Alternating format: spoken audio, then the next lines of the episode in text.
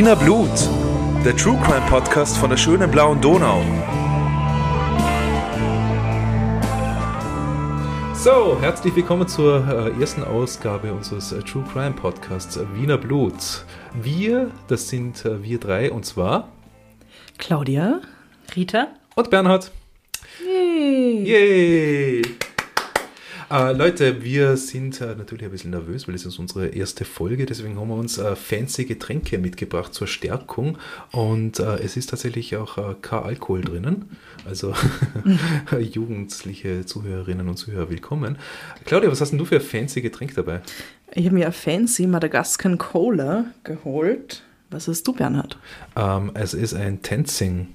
Ten, ten, Tenzing, Tenzing. Also es ist ein Berg drauf und steht drüber Tenzing und drunter steht Natural Energy purely from plants. Punkt und dann steht Nice.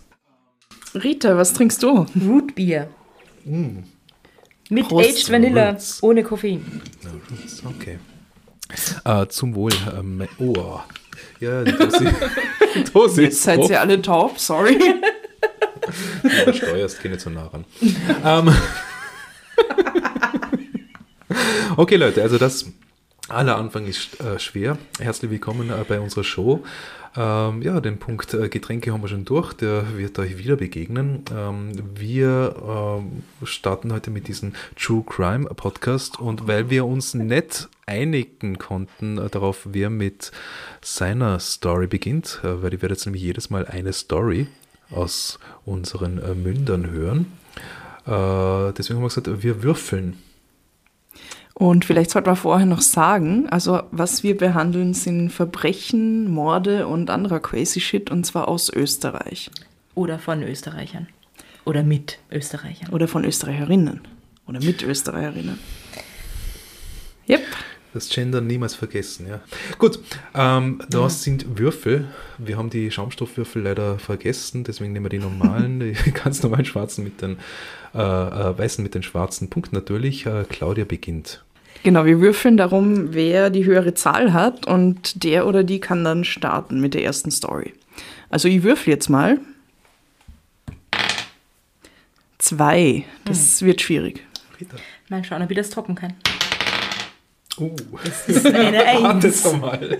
Was ist das? Was ist das? Bernhard.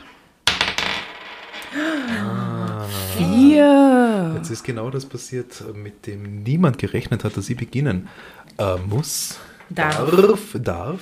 Bernhard, was hast du uns mitgebracht? Ich habe euch einen Fall aus Wien mitgebracht. Ich habe ihm einen Arbeitstitel verpasst. Dieser Arbeitstitel lautet Wenn der Postmann ein Dutzend Mal klingelt. Spannend. Ja, da gehen die Augenbrauen hoch. Gell? Okay, ich führe euch heute ins Wien der K&K-Monarchie, ins kaiserlich-königliche Reich Österreich-Ungarn. Stellt euch vor, Wien im November 1909. Bin schon da. Wahrscheinlich saukalt, eine trübe Nebel, Nebelsuppe, wie es äh, zu dieser Jahreszeit äh, bei uns halt üblich ist, November. Die hatten damals äh, ja nicht nur so halbtödliche Winter wie wir heutzutage, ja? also das war so richtig kalt vom Klimawandel. Der 17. November 1909 war jedenfalls tödlich für einen jungen Hauptmann des österreichischen Generalstabs. Sein Name war Richard Mader. Marder. Mader. Wie das Tier. Ma Marder oder Marder? Wir machen kein Victim-Shaming. Na, also äh, Schmione. Der hieß äh, Richard Mader. Für den ist diese Geschichte äh, ganz. Nicht zu verwechseln mit Richard Harder. Er heißt Haderer. Und ich glaube jetzt schon, dass er kein Fan von uns ist. Okay, du machst den Josef sorry, sorry. Okay. ähm, gut. An und für sich, an und für sich äh, soll der Mann, also der, der Herr Richard Mader, ähm, am frühen Abend jenes 17. November 1909 noch recht fidel gewesen sein. Das liest man zumindest in einer Aufarbeitung der Geschichte, die 100 Jahre später in der Wiener Zeitung erschienen ist. Und jetzt muss ich da gleich wieder in meinen Unterlagen ströhlen. So, hab schon gefunden. Ähm, Ich habe verstanden, du musst in deine Unterlagen strollen. Ah, ja. Seid ihr sicher, dass ihr da kein, Ich kein muss schon die Wodka in markieren. Getränk? Deswegen werden das benutzt. Ähm, okay. Ähm, in der also am frühen Abend dieses 17. November 1909 ist es Herrn äh, Richard Marder, äh, Angehöriger des äh, österreichischen Generalstabs, noch recht gut gegangen. Das äh, berichtet ein gewisser Ulrich Zander. Ah, jetzt der- erinnere ich mich an den Fall, sorry. Ja, okay, ja. Wir waren nämlich letztens im Kriminalmuseum in Wien, die Rita und ich. Und da ist dieser Fall auch vorkommen bei der Führung. Okay, okay. Aber ich okay, kann mich okay. nicht mehr so gut erinnern. Ja, ich werde versuchen, es äh, nach eurem äh, Wohldünken wiederzugeben. Ähm, Wiener Zeitung, ja, also 100 Jahre später, das war dann in dem Fall im November 2009, ist ein Artikel erschienen zu diesem, äh, zu diesem äh, Todesfall Richard Marder. Äh, berichtet hat ein Journalist namens Ulrich Zander. Äh, jemand, der hat ordentlich recherchiert. Da liest man wie folgt. Hauptmann Richard Marder, frisch gebackenes Mitglied im österreichischen Generalstab, ist guter Dinge. Er schreibt gerade einen Brief an seine Verlobte, eine Varieté-Künstlerin. Sie gastiert derzeit in Frankfurt am Main. Am frühen Abend bekommt Marder Appetit und schickt seinen Burschen los, etwas Wurst und Käse zu besorgen. Als der kurz darauf zurückkommt, findet er seinen Herrn auf dem Boden liegend, laut stöhnend, nicht was ihr denkt, also die Varieté-Frau war halt mit dabei, äh, äh, liegt am Boden laut stöhnend und ohne Bewusstsein. Der eilends herbeigeholte Arzt kann nur noch den Tod des knapp 30-Jährigen feststellen. Gehirnschlag wird als vorläufige Todesursache festgestellt. Natürlich gab es in der Folge eine ordentliche Untersuchung, soweit waren die damals längst. Und jetzt ratet mal, woran der arme Kerl, Blutjunge, Blutjunge 30 Jahre alt, Die Blutlunge. Ratet mal, woran der wirklich gestorben ist. Gift. Zyankali. Genau. Ja, genau. Das war jetzt, äh, jemand, ich ich dachte, ihr habt euch das angeschaut im Museum. ja? Also, Zyankali. Das war jetzt eigentlich eine Riesenbarhöhe, weil die Wiener Polizei und die Militärbehörden haben quasi um die Wette ermittelt, wer jetzt den Hauptmann Marder vergiftet haben könnte. Äh, ich nehme jetzt einmal an, dass sein Bursche, wie, wie er da genannt worden ist, äh, gleich einmal verhört worden ist. Wahrscheinlich haben sie ihn auch äh, zu Boden geworfen, den Purchen. Aber dazu habe ich keine Aussagenprotokolle gefunden. Sorry. Keine Monty Python-Fans, ja. Äh, bei der Durchsuchung der Wohnung des Mordopfers kam allerdings schon bald ein wichtiges Schriftstück zutage, ein Brief, in dem es hieß, da muss ich es nochmal zitieren, in dem Brief stand, Euer Hochwohlgeboren, die vorzeitige Abnahme der Mannbarkeit ist eine Krankheit des neuen Jahrhunderts, also des 20. Jahrhunderts in dem Fall. Ja. Diese zu ergründen, Gegenmittel zu schaffen, war eine notwendige Arbeit erster ärztlicher Kapazitäten. Aufgrund eingehender Versuche gelang es endlich ein Mittel zu finden, welches, ohne der Gesundheit zu schaden, die männliche Potenz bedeutend erhöht. Wir erlauben uns anbei, eine Probe gratis beizulegen. Urteilen Sie selbst, dies wird unsere beste Reklame sein. Ja, das ist jetzt gerade der erste Zettel zu Boden gegangen von meinen Notizen. Wisst ihr jetzt, warum ich, wenn ich, wenn Immer ich zu einem Kandidaten habe. das auch, wisst ihr jetzt, warum ich am Briefkasten immer den Sticker haben will, also wo drauf steht, bitte keine Werbung? Wenn nichts im Postkastel liegt, ist auch kein Gift dabei. So einfach ist es. Der Hauptmann Marder, Wow.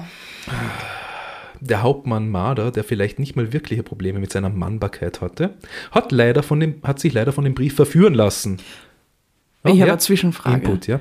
Wenn diese Varieté-Künstlerin Mhm. ja offensichtlich nicht in Wien war, weil er hatte ja einen Brief geschrieben, Mhm.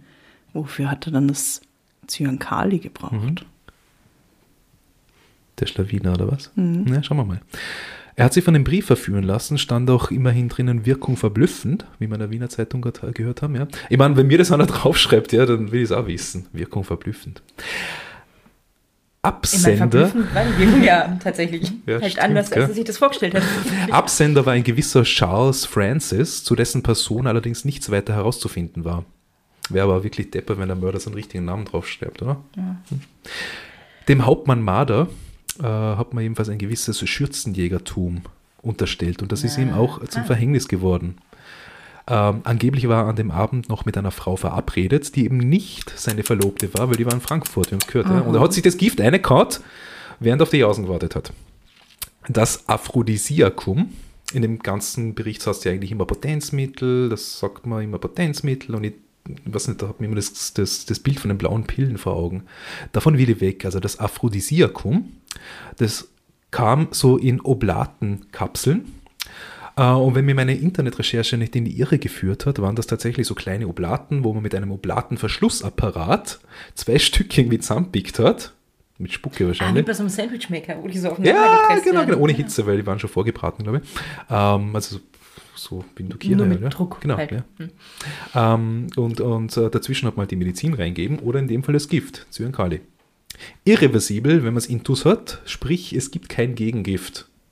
Der Theo ja, bitte, sag nur. Im Kriminalmuseum war da doch so eine Schachtel, so eine kleine. Erinnerst du die? Ich erinnere mich an die Schachtel. Ähm, Ich glaube, das war diese Schachtel, wo das Zyankali drin war. aber in dieser Schachtel könnten ja theoretisch auch die Oblaten verstaut gewesen. Also, du hast jetzt wahrscheinlich ja diese 2 Euro Stück großen Dinge aus der Kirche im Kopf. Die Kolleginnen Aber man kann ja aus vor. demselben Material kleinere Ja, ja, ja. Dinge formen. Ich meine- aber ich erinnere mich an die Schachtel auf jeden Fall. Ja. Genau. Ähm, wenn man das äh, ganze Ding äh, eingenommen hat, das Zyankali, ist es blöd, es gibt kein Gegengift. Äh, geht recht schnell, wenn auch nicht so rasch, wie man gemeinhin glaubt. Also ein paar Minuten Todeskampf äh, sollen es äh, normalerweise schon sein, wenn man äh, das Gift verschluckt hat. Und angeblich tut es auch ziemlich weh, also im Magen drin und man hat da Atemnot, sehr unangenehm. Da will man gar keine Details wissen eigentlich. Also mir reicht das so. In dem Sinn gut, dass die Ermittler die ganze Schachtel mit den restlichen Zyankali-Oblaten gleich eingepackt und mitgenommen haben. Und jetzt wird es wirklich spannend. Wir haben noch längst keine Ahnung, wer der Mörder ist, nur, dass er ziemlich sicher nicht Charles Francis heißt. Die ganze Sache spricht sich im Wiener Militärbusiness ziemlich rasch herum, so auf die Art, oh, hast du gehört, der Marder ist gestorben, was, der war doch so jung, vergiftet, Zyankali, ja, Wahnsinn, ja. Man muss das ein bisschen lebhaft machen, ja. Und wie sich die Story verbreitet, dass es einen Brief gab und das Gift mit der Post kam, da haben sich ein paar andere Herren in der Hauptmannszene äh, gemeldet, die sind recht blass geworden, haben sich gedacht, hey, ich habe auch so einen Brief gekriegt. Äh, handgeschrieben vom selben Absender mit der Pillendose. Wirkung verblüffend. Überall dasselbe. Ja? Insgesamt elf weitere Empfänger haben sich gemeldet. Ob die alle keinen Bedarf an dem Aphrodisiakum sahen oder einfach noch kein Date in Sicht hatten, ist unbekannt. äh, der Marder war halt irgendwie ein Pechvogel in dem Sinn, weil sein K&K Tinder hat wohl am besten funktioniert.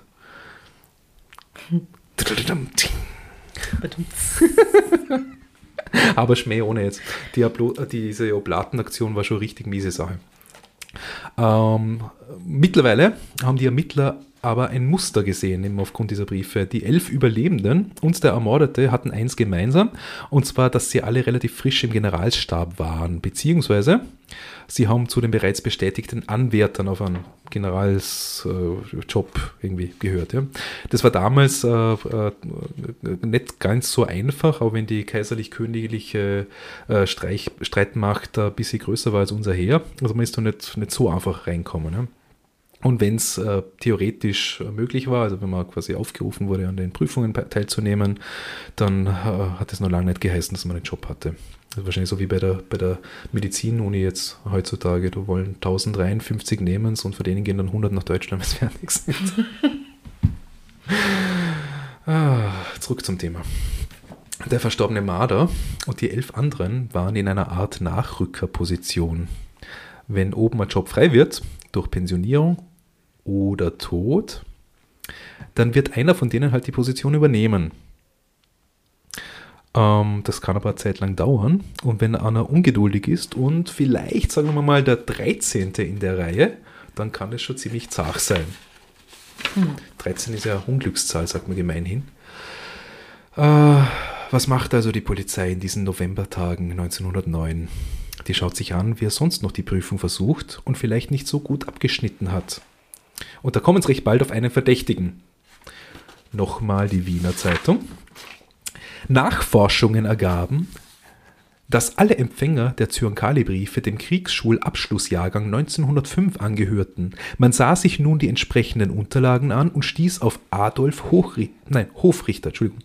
Man stieß auf Adolf Hofrichter, geboren am 20. Jänner 1880 in Reichenau bei Gablons. Er stammte aus einer wohlhabenden in- industriellen Familie, schlug die Offizierslaufbahn ein, wurde 1904 zum Oberleutnant ernannt und einem Infanterieregiment in Linz zugeteilt. Dorthin wurde er nach dem gescheiterten Avancement, äh, mach mal? Französisch. Dor dorthin, also nach Linz, wurde er nach dem gescheiterten Avancement wieder zurückversetzt. Also die Prüfung geschafft, ja. Er galt als krankhaft ehrgeizig und befand sich laut Einschätzung der Vorgesetzten ständig am Rande der Insubordination. What's that? Das muss ich noch recherchieren. Äh, ich glaube, er sich nicht unterordnen. Ja, genau das. Ja. Er hat ein Problem mit Autoritäten. Yes. Ah, Wer hat das nicht? I feel you. Ähm, der Adolf Hofrichter also, gebürtig aus Reichenau. Nicht an der Raxe, so wie man sich das gedacht, also Ja. war nicht in Niederösterreich, sondern aus Reichenau bei Gablons. Wisst Ist ihr? das in Deutschland? Na, fast. Na, ist in Vorarlberg oder nicht? Soll ich das rausschneiden nachher? Ja. Na, es ist im heutigen Tschechien. Aber So, Bäme, okay, Bäme, und Das Bäme. hat einen ganz anderen Namen. Es heute. gibt eine Reichenau in Kärnten übrigens. Es gibt viele Reichenaus. Ja, wahrscheinlich hast du es heute anders. Aber man findet es in Google Maps noch unter Reichenau bei Gablons. Ja. Man spricht das wahrscheinlich ganz anders aus. Also aus, aus Böhmen im, im Bereich des Dreiländerecks mit Deutschland und Polen heute. Ja. Kärnten gibt's auch 1909 drei Ländereck. True that. Ja, Okay, das hat weiter. damals auch alles zum selben gehört. Ja, meine, Slowenien. Ne? Ja. Ähm, 1909, liebe Leute, das war die Donaumonarchie Österreich-Ungarn, bis da oben auf. Immer wieder spannend, also bis Tschechien. Immer wieder spannend, wenn man sich das vergegenwärtigt. Der Herr Hofrichter, zum Zeitpunkt der Geschehnisse knapp vor seinem 30. Geburtstag, also etwas jünger, So wie der andere. etwas jünger als das Mordopfer, ja. Äh, etwas jünger als der Herr Marder, wurde zum Handschriftenvergleich gebeten und die Sachverständigen meinten, dass seine Klaue schon irgendwie stark an die von Charles Francis erinnert. Ähm, zudem gab es Zeugenaussagen, dass er drei Tage vor dem Todesfall von Linz nach Wien gereist wäre. Und die zwölf gefundenen Briefe sind bei einem Postamt nahe dem Wiener Westbahnhof aufgegeben worden. Ja. Gegen Ende November, also wird so zwei Wochen nach dem Todesfall gewesen sein, ähm, hat man dann das Haus vom Hofrichter in Linz durchsucht und da fand man ein paar weitere Indizien. Zum Beispiel die gleichen Kuverts und Schachteln, die für die Briefe und die Giftoblaten verwendet wurden und auch die gleichen Oblatenkapseln. Ups. Jetzt sagt der Hofrichter, aber das ist super, jetzt sagt der Hofrichter, damit hat er nur seinem Hund helfen wollen, der leide nämlich an einem Wurmbefall. Das hat anscheinend auch gestimmt, weil es gab einen Tierarzt, der das später bestätigt hat. Und dafür liest er Briefe, um ihn abzulenken. Na, aber der hat ihm quasi die, Die die, dieses Dings Ja. in die Oblaten reingeben, weil, weiß nicht, der Hund war, war katholisch. Wisst ihr, wer der Hund Kasten hat? Troll. Lustiger Name. Weitere Indizien für Hofrichter Schuld, welche die Ermittler anführten, waren, das Hausmädchen sagte aus, dass er sich oft stundenlang eingeschlossen habe, dass er angeblich über ausgezeichnete Chemiekenntnisse verfügte und dass er einen Cousin hat, der Drogist war. Oh, Oder ist zu der Zeit, ja. Genau. Jetzt fragt man sich vielleicht, ob das nicht, nicht recht schwer ist, Zyankali zu bauen. Weiß ich nicht. Allerdings weiß ich, die bämische Küche hat sehr stark die Wiener Küche beeinflusst. Und beide sind auf Süßspeisen spezialisiert, unter anderem auf Süßspeisen mit Marillen, also Aprikosen für unsere deutschen Zuhörer. Und die Marillen haben einen Kern und da drin ist eine Art Mandel versteckt und je nach Marillensorte sollte man die Mandel bitte nicht verspeisen, weil die hat Inhaltsstoffe, aus denen Blausäure entstehen kann. Und Zyankali ist nichts anderes als das Kaliumsalz der Blausäure. Das ist lustig. In meiner alten Arbeit hat unser ähm, Kollege uns damals einen Kuchen gebacken und den hat er mit Marillenkernen versehen. Aber er hat es uns vorher Die erzählt. Firma gibt es nicht mehr, oder? Wir leben alle noch. Okay. Man ja. kann ja, also du hast ja gesagt, je nachdem, welche Sorte das ist, weil manche Hm. Ja, ja. Marillenkerne, im Iran zum Beispiel isst man die. Ja. Marillenkerne. Und es geht da wirklich speziell um die Mandel, die da drin ist. Sie schaut auch aus wie ein Mandel und ich weiß nicht, botanisch, keine Ahnung. Ja. Ähm, äh, und, und, und die Ummantelung der, der echt, wirklichen Mandel schaut hier wiederum aus wie so, so ein Stein aus einer, aus einer Steinfrucht. Ja. Das ist wahr. Ähnlich, ja. Wie auch immer, das ist jetzt nur rein mein Gedanke, das habe ich jetzt nirgends in den Recherchen irgendwie gesehen. Ja, aber rein theoretisch siehst du vielleicht in einem Kämmerchen Alles drinnen. Und, genau. Ähm, ich habe zwar vor ein paar Wie so vieles, Ja, wie wir genau. in letzter Zeit gelernt haben. Nun habe ich ja vor ein paar Jahren zwar Reifeprüfungen in, in Chemie bestanden, aber da, da hört sich ja eben. mein- Mehrere? Mein, nein, nein, eine. Du hast Vom- na. zwei. Bist du sitzen geblieben? Bei der Matura, ja. Nein. Die erste bestanden. ich meine, du hast zwar äh, Abschlussprüfungen in Chemie geschrieben. Ja. Deine und meine. Ganz genau. Sollen wir das auch rausschreien? Schnell. Und ähm, die von der Rita, die ich auch geschrieben habe, hat eine bessere Note gehabt als meine eigene. Ja, Yes. ewiger Dank. Gut, das kann auch was, dass ihr aus der Piep Schule seid. Ähm, äh, wie, wie ich immer jedenfalls äh, Chemie-Matura so gemacht habe, da hört sich mein Expertenwissen äh, schon lange auf. Das ist nur Mutmaßung. Ja? Ähm, äh, Aber- Hanfgewächse, was hast du gesagt? Rosen. Ah ja, genau. Rosenquarz. Fast das gleiche. Bitte? Das heißt, das ist alles deine Idee? Das, nein, das ist die Samte. Mit der böhmischen Küche und so weiter und so Ja, fort. passt schon, ja. Das, ah, Fällt dir das? Ja, schlau. Kreativ, Ja, ja, Das das ist ist schlau. Good job. Ähm, jetzt habe ich den Faden verloren. Genau. Man hätte dann vielleicht die Haushälterin eben einfach noch fragen sollen, ob der, ob der Chef öfter mal die Küchenreste eingepackt hat. das war zu viel. Oder was eine Marillenknödel mit äh, Kern bestellt hat. Ja, wenn du mit der Marienknödel da, so steht da. So, jetzt will ich langsam äh, zu einem guten Ende finden. Ähm, wirkliche Beweise äh, gab es gar nicht. Ja, also das Ganze läuft immer noch unter Indizien. Als Motiv wurde dem Adolf Hof, Hof es steht da Hochrichter, er heißt wirklich Hofrichter, ja. Als Motiv wurde dem Adolf Hofrichter vorgehalten, dass er extrem ehrgeizig sei. Ich finde das auch verdächtig. Ja. Und, dass er Immer, von, und dass er von seiner Gattin Anna einen gewissen Druck hatte. Und das, das ist absurd, weil nochmal die Wiener Zeitung dazu, ja, äh, dieser Druck, der von der Gattin kam, ja. Anna musste einmal gemäß den herrschenden Konventionen auf dem Gehsteig einer Generalstäblers Gattin Platz machen. Oh no. Ja. Wie sagt man, auf äh, Trottoir, ja, Mhm. genau. Das soll sie nie verwunden haben und damit den Ehemann stetig, ständig unter Erfolgsdruck gesetzt. Ja, ja das tun Also- die Wähler, dass die anderen von mir auf die Seite gehen. Wir lernen, ähm, die Frau ist eigentlich an allem schuld. Dazu später mehr. Ähm, Im Verhör besteht der Hofrichter dann weiter auf seine Unschuld, wird aber dennoch in einem Indizienprozess, Indizienprozess für schuldig befunden und im Juni 1910 verurteilt. Allerdings nicht zum Tode, das wäre eigentlich damals das Übliche gewesen, sondern nur, unter Anführungszeichen, zu 20 Jahren Kerker. Angeblich, angeblich ist ihm zugute gekommen, dass es ein Gesetz gab, und zwar noch aus Zeiten von der Kaiserin Maria Theresia, also äh, 150 Jahre früher, ähm, wenn einer nicht gesteht, dann darf er nicht zum Tode und auch nicht zu mehr als 20 Jahren verurteilt werden. Ist aber insofern schlüssig, man, es könnte wirklich sein, dass der unschuldig ist. Ja? Dann kann man ihn notfalls rehabilitieren. Ähm, in einigen Quellen, die ich gefunden habe, heißt es zwar, dass er dazwischen doch mal gestanden hat, aber dann wieder widerrufen hat. Wie das wirklich war, das konnte ich jetzt leider nicht mehr verifizieren. Die 20 Jahre, die der Hofrichter ausfasste, wurden übrigens als schwerer Kerker definiert. Äh, Das heißt halbjährlich einmal Fasten bei hartem Lager und jährlich drei Tage hintereinander Absperrung in dunkler Zelle. Ja, also damit man das mal klar wird, zwei was? Tage pro Jahr nichts essen und am Boden schlafen und einmal für drei Tage Isolationshaft ohne Licht. Pro Jahr. Ja. Ey, und der Rest ist eingesperrt vom Jahr. Also das schon. Abgesessen hat Hofrichter die Straße in Möllersdorf. Äh, Das gehört äh, zumindest heute, ich weiß nicht, wie es damals war, gehört heute zur Stadtgemeinde Dreiskirchen. Äh, Und das damalige Militärgefängnis ist heute Landeskindergarten. In den folgenden, ein schönes Gebäude, ich habe da Fotos gesehen ja, im Internet. In den folgenden Jahren hat der Verurteilte immer wieder Anträge auf eine Wiederaufnahme seines Verfahrens gestellt, jedoch ohne Erfolg. Interessant ist aber, dass zum Ende des Ersten Weltkriegs, also Herbst äh, 1918, ziemlich genau neun Jahre nach dem Tod vom Hauptmann Marder, äh, gab es ein ziemliches Chaos, eben Weltkriegsende, ja, ziemliches Chaos auch bei der, äh, in der Wiener Region und äh, das ging so weit, dass das Wachpersonal im Militärgefängnis Möllersdorf einfach genug hatte und heimgegangen ist. Die ganzen Häftlinge haben sich davon gemacht, nur der Hofrichter nicht. Das, Er ist dort geblieben? Er ist doch geblieben, ja. Wurde dann später, äh, also wenig nach dem Ende des Weltkriegs, begern- begnadigt, dann aber wieder inhaftiert und schließlich im September 1919 endgültig entlassen und quasi reha- rehabilitiert. Also, war gesagt, ja, passt schon. Ich, ich glaube, die haben einfach äh, keine Verwaltungseinheiten gehabt für den ganzen Ja, Scheiß. Ja, ich meine, das war Weltkrieg, das Land hat sich neu aufgestellt, oder eigentlich viele Länder. Äh, seinen Namen hat er ändern lassen und trat von nun an, knapp 40 Jahre alter Mann, als Adolf Richter auf. Beruflich lief es angeblich weiterhin nicht so gut mit Aufstieg, mit dem Aufstieg der, also bei ihm nicht, nicht mehr so gut, und mit dem Aufstieg der Nazis hat er es dann ein paar Jahre später in der Wehrmacht versucht, ist aber dort abgeblitzt. War aber man, mit einem Alter, wo er jetzt halt dort auch nicht mehr Offizierskarriere machen konnte. Ja.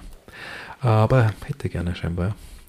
Zwei Anekdoten noch, falls unsere Zuhörerinnen und Zuhörer jetzt unschlüssig sind, ob der Richtige für den Zyankali-Mord verurteilt wurde. Erstens, laut Wiener Zeitung stand er ähm, äh, irgendwann, du weißt jetzt nicht, ob das schon vor der Haft war oder erst später, er stand jeweils ein zweites Mal in seinem Leben vor Gericht.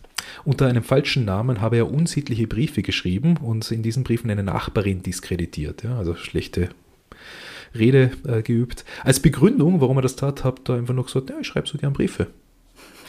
Zweite Sache, nach seiner Verurteilung wegen, den, wegen der Zyankali-Briefe äh, im Jahr 1910 durfte er noch einmal mit seiner Ehefrau reden, mit der Anna. Bis dahin ist er angeblich immer sehr ruhig geblieben und hat äh, eigentlich gesagt, ja, ich war das nicht, aber hm, lass mal mal Ruhe. Also sehr gefasst, will ich damit sagen. Ja? Und dann sieht er seine Frau und in der Situation wirft er sich plötzlich auf den Boden und brüllt, ja, nicht reden, nicht hören, mich allein. Das sind die Zitate, die in der Wiener Zeitung stehen. Ja. Und möglicherweise gibt es also Infos, die seiner Frau bekannt waren und mit denen äh, die Indizien vielleicht zu Beweisen geworden wären. Also noch einmal, er wirft sich Er auf wirft den sich Boden. zu Boden vor ihr und brüllt sie an. Nicht reden, nicht hören, mich allein. M mich, nicht ich allein, mich allein. Ja, Mich allein, Ja, mich allein also- lassen. Grammatikalisch auch nicht so einwandfrei. ja genau, nein, eben, das ist äh, sehr, Ähm, sehr. Ich ja. habe eine Theorie dazu. Ja, Also ich äh, glaube, Rites Germanistin, muss man dazu sagen, bitte. Ja. das hat aber damit zu tun. Unabhängig davon, ob man jetzt äh, davon überzeugt ist, dass er das wirklich war oder nicht, äh, all diese Anekdoten legen ja schon nahe, dass er ein bisschen seltsam hm, gewesen sein könnte. Aber mir ist gerade, also wenn er seine Frau da irgendwie so äh, angegangen ist und aber sonst so gefasst war, könnte es nicht sein, dass sie hinter dem ganzen Verbrechen steht Ich- und er sie nur gedeckt Ich hat? habe mir dann ausgedacht, ja, äh, vielleicht war es wirklich nicht, aber sie, und nicht unwichtig, aber das wollte ich ihm vorher noch nicht, noch nicht sagen, äh, um da ein bisschen Spannung aufzubauen, äh, nicht unwichtig dazu die Info, die Anna war zum Zeitpunkt des Mordes am, am Hauptmann Marder hochschwanger. Das Kind kam dann irgendwann äh, bis zum Prozess zur Welt und, und die Frau hat ihn dann, also sie hat jetzt nicht auf ihn gewartet, er ist mit dem Kind irgendwo anders hinzogen, aber es könnte natürlich sein, dass er dann sein Kind auch nicht ohne Mutter aufwachsen Ja, ja, lassen wollte. Aber das ist alles Mutmaßung, Na aber es, es wird Es halt irgendwie klingt gar nicht so ja. unplausibel, irgendwie, dass sie dahinter steckt Genau. und er da nur die Schuld auf sich genommen hat. Weil sie damals von dem Gehsteig runter Ich weiß nicht, ich weiß nicht. Also mich überzeugt das nicht. Es ist Mutmaßung. Ja, das ist quasi äh, die Story, wenn der Postmann ein Dutzend Mal klingelt. Ich habe einen anderen Titel gehabt, aber ich habe Angst gehabt, dass uns dann die Post verklagt. die Post bringt allen was. Überlegen. Okay, Wenn es wirklich wichtig ist, dann mit der Post. ja, wir überlegen uns noch, ob wir das drinnen lassen. ähm, ja, das war der erste Versuch, diesen Podcast zum Postkast. Das Postkast, ja, genau. Das war unser dieser, erster. dieser Postkast ist übrigens nicht von der Post Aber gesponsert. Fun Fact, wir nehmen in der Postempfangsbox auf. Ah, ja, ja, ja, ja. ja. Manche von uns. Genau, so ist das, ja. Ich glaube, wir müssen ein bisschen am Ton arbeiten. da Die Claudia hat übersteuert, aber das I'm werden sorry. wir versuchen im, äh, in der Post Production Post-Production. abzumischen. Ja. Claudia, äh, jetzt wo wir diese schöne Geschichte gehört haben, Ja, ähm, was denkst du von der Skala von 1 bis 5? Wie wahrscheinlich könnte das äh, von Hollywood erfolgreich verfilmt werden?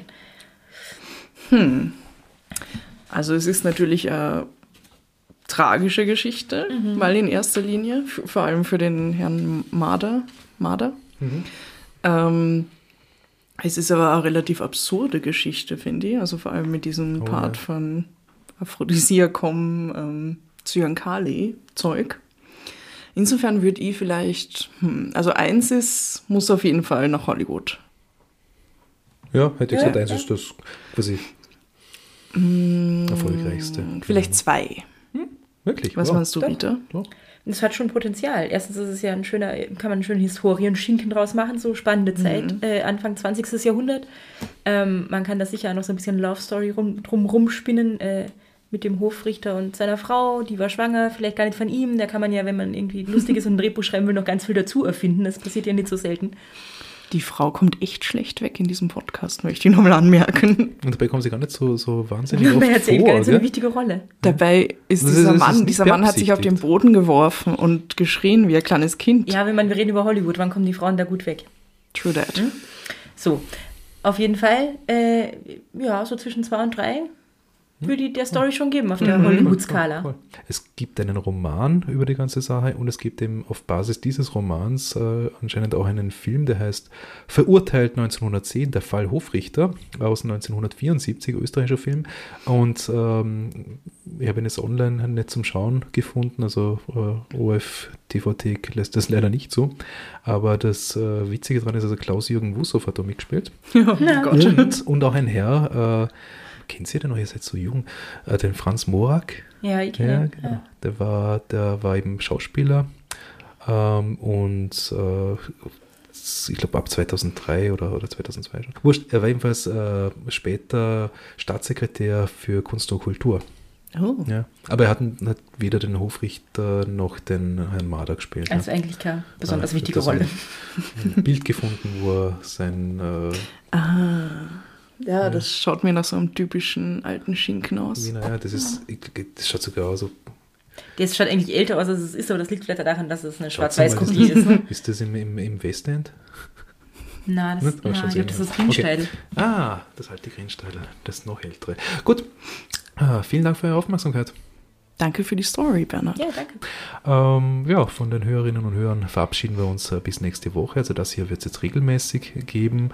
Ähm, ihr könnt uns auch äh, eure Meinung dazu schreiben oder als äh, WhatsApp-Sprachnachricht schicken. Dazu werden wir auf unserem Blog äh, noch äh, verweisen, also auf www.podcastposse.at slash wienerblut. In den, in den Credits da unten auf dieser Plattform werdet ihr das auch noch lesen können. Und äh, ja, bleibt uns treu, habt euch lieb und habt uns gern. Baba. Bis zum nächsten Mal.